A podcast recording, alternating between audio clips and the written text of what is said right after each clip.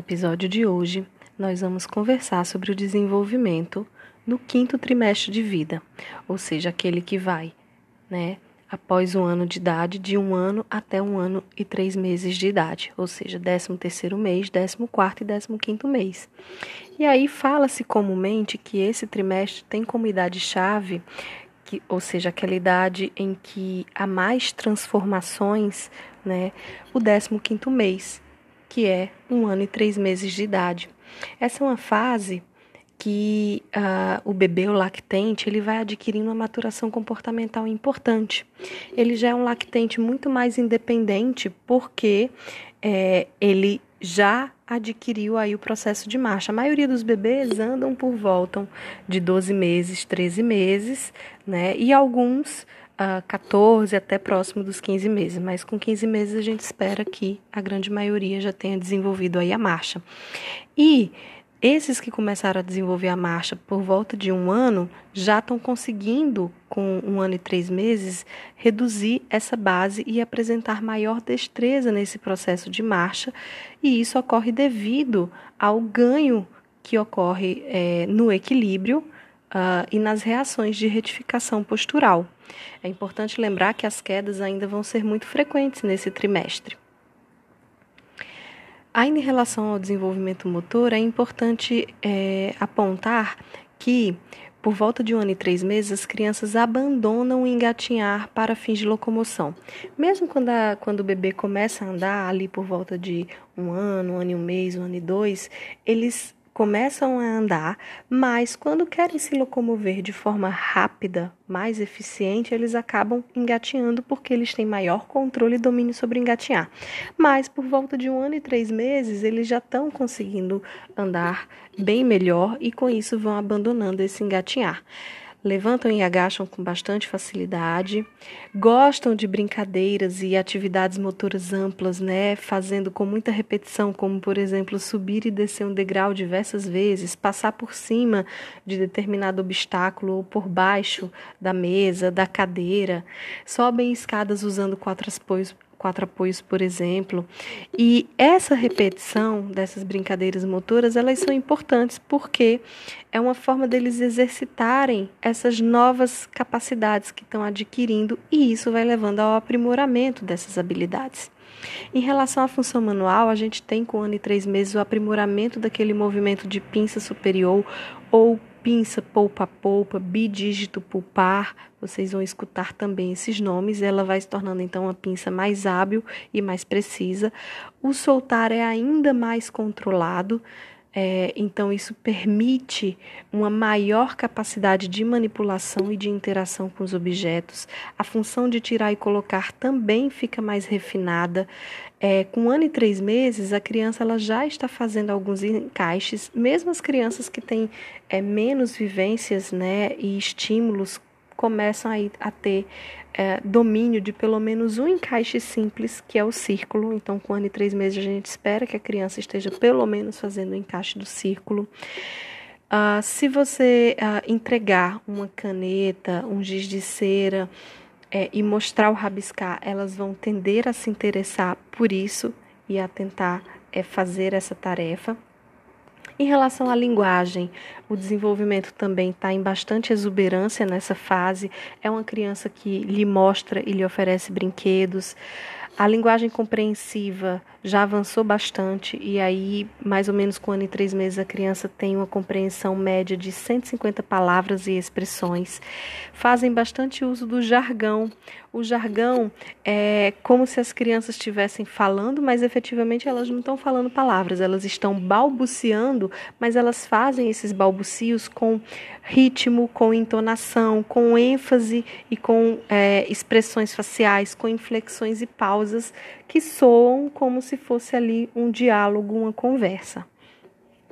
Repetem algumas onomatopeias, né? Então, au, mu, brum, bzz, enfim, apontam para aquilo que desejam e a gente espera que a criança de um ano e três meses fale em torno de três a seis palavras para além de papai e mamãe conseguem também começar a compreender ordens simples, né, e nomes de objetos. Então, por exemplo, se você fala assim, ah, cadê é, a cadeira ou cadê a mamãe? Vão parar, vão olhar, às vezes vão apontar. Se você colocar, por exemplo, vários brinquedos e pedir, né? Cadê a bola? vai olhar para a bola, demonstrando esse reconhecimento. Cadê a colher? Cadê a boneca? Então, é, essas palavras ali do, do cotidiano, esses objetos do cotidiano, a criança já demonstra o reconhecimento do, desses nomes. Conseguem já identificar algumas partes do corpo, então, olho, barriga, nariz, isso vai depender muito das vivências que ela tem no seu dia a dia, né? De quem está explorando e mostrando essas partes para ela na hora que dá o banho, na hora que enxuga, que vai se vestir. Começam a parear formas, né? Então, como eu falei já do encaixe do círculo, fazer encaixes, encaixes, gente, é um avanço tanto em termos de função motora, né? Função manipulativa, quanto de função cognitiva, porque para fazer o encaixe eu preciso observar que uma coisa cabe dentro da outra, que uma forma combina com a outra, né? Então é um avanço bem importante. Reconhecem a função de vários objetos, então se você dá uma colher, ela tende a levar à boca ou colocar na sua boca. O sapato, eles não conseguem calçar, mas as, muitas vezes encostam no pé. Se você entrega um celular, eles muitas vezes vão botar é, no ouvido, a, a bola vão jogar, enfim. Surge né, também nessa fase uma nova forma de brincar. A gente começa a observar ao longo desse quinto trimestre o surgimento, ainda que muito simples e rudimentar, do que a gente chama de brincar de faz de conta, de brincar simbólico. Né? Aquele que a criança faz de conta de que está. É, exercendo ações reais. Então, por exemplo, a criança pega a boneca e bota ela no colo como se fosse colocar ela para dormir, né? Ou tenta dar comida para a boneca, para o boneco, para o urso, fala no telefone de brinquedo. Esse brincar, ele surge porque está havendo uma evolução nas habilidades mentais, né? E esse brincar mostra então que a criança ela está internalizando e compreendendo as, as ações que ela vive em seu cotidiano. Então a gente tem um avanço na representação mental da, da criança. Em relação à participação nas atividades de vida diária, é o, esse lactente ele já consegue usar a colher, tentar pegar a comida com a colher sozinho, desde que isso tenha sido um processo né, é, estimulado em casa. Óbvio que ele ainda não é tão eficiente nessa, nessa função, ele ainda precisa de prática, então muitas vezes ele vai derrubar comida, né, principalmente a depender do tipo da consistência ali do alimento. Eles tentam tirar peças de roupa, como o sapato, a fralda, a calcinha. Ainda não comunicam né, as necessidades de urinar, entretanto, a gente já começa a perceber um processo de maturação e de amadurecimento uh, que vai ser necessário para o controle dos esfínteres, que é mais ou menos por volta aí desse quinto trimestre, sexto trimestre, a criança começa a demonstrar que está se incomodando quando a fralda está molhada ou quando faz o cocô. Eles não avisam, mas andam diferente, às vezes tenta tirar a fralda. E essa percepção ela é super importante para o processo posterior que vai acontecer lá mais na frente de controle de esfíncter vesical e anal.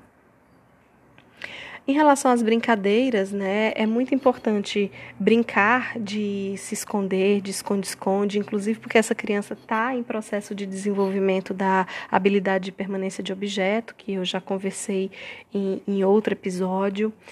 Ah, muitas brincadeiras motoras que envolvam subir e descer rampa, escada, passar por cima ou por baixo de obstáculos. É muito importante que esse lactente ele vivencie brincadeiras em ambiente externo. Né? Se no primeiro ano de vida ele vai dominando o seu ambiente doméstico, interno, é importante agora que tenha muitas brincadeiras no jardim, que ele comece a frequentar a pracinha, a praia, a ambiente de fazenda, com grama, enfim. Muito importante é também manter o contato com os livros, contar ali pequenas histórias apropriadas para a idade, mostrar figuras e nomear essas figuras para o bebê, né? Pedir para que ele mostre algumas figuras é, e que ele tenha acesso aí a brinquedos que favoreçam esse brincar simbólico, além de também brincar com músicas. Essa fase eles começam a tentar imitar, por exemplo, partes de coreografia das músicas. Então é isso. Esse foi o bebê no quinto trimestre de vida. Bons estudos e até o próximo episódio.